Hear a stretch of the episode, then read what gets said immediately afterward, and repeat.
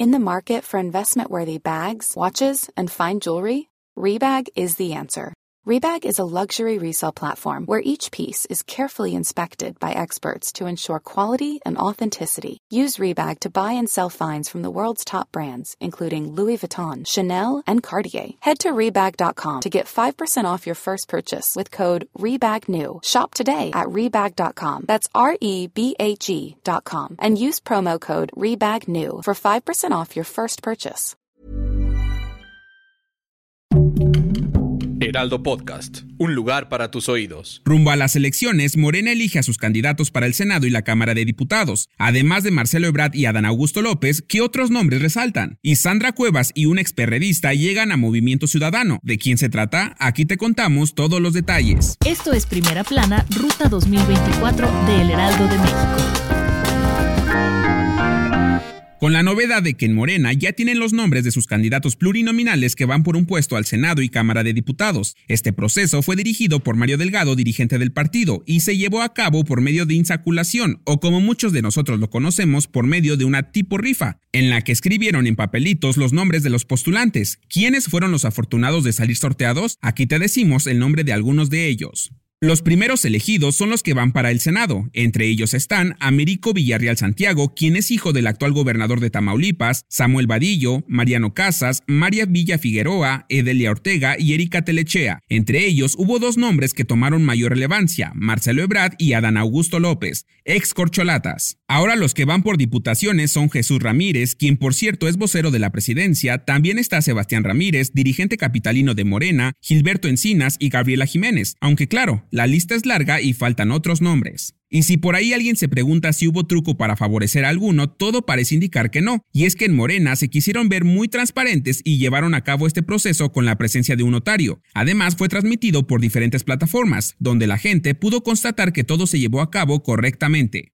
Luego de que Sandra Cuevas se enojó con el Frente Amplio por México porque le hicieron el feo al no tomarla en cuenta para el proceso de elección de candidatura a la jefatura de la Ciudad de México e incluso dejó abierta la posibilidad de formar su propio partido, en un giro inesperado, Cuevas decidió irse con Movimiento Ciudadano. Esa no fue la única sorpresa, también dio de qué hablar la integración de la ex perredista Alejandra Barrales. Su llegada se dio en medio de la noticia de que ambas van para el Senado de la CDMX. Barrales encabeza la primera fórmula, mientras que Sandra la segunda. Pero, ¿qué tuvieron que decir las candidatas al Senado tras su llegada a este nuevo partido? Por un lado, Sandra Cuevas dijo que la corrieron de la alianza PAN-PRI-PRD por decir que no se interesan en la gente y solo los utilizan para decir que son buenos y hasta los tachó de hipócritas. En tanto, Alejandra Barrales agradeció a todas las personas que confiaron en ella, además presumió de experiencia y preparación para llegar a un Congreso que necesita consensos. Y al parecer, Movimiento Ciudadano no se limitó en aceptar a gente nueva, porque entre sus filas también se encuentra el exmorenista Gibran Ramírez, quien va por una diputación federal en la Ciudad de México. Si quieres estar bien informado sobre las elecciones del próximo 2 de junio, no te pierdas la cobertura Ruta 2024 a través de todas las plataformas del Heraldo de México. Escríbenos en los comentarios qué te parece este episodio. Todo parece indicar que en estas próximas elecciones las mujeres tendrán mayor representación en importantes puestos políticos. Uno de ellos serán las gubernaturas. ¿Cómo les está yendo en preferencias? Aquí te platicamos los resultados de nuestra encuesta realizada en colaboración con Poligrama. Sabemos que Guanajuato es tierra panista y en esta elección la inclinación luce exactamente igual y sería Livia Denis quien mantenga el legado del PAN y su alianza con el 44%. A ella le sigue Alma Alcaraz de la coalición de Morena. Por el momento el panorama favorece a Livia y de resultar ganadora, se convertiría en la primer mujer gobernadora del estado.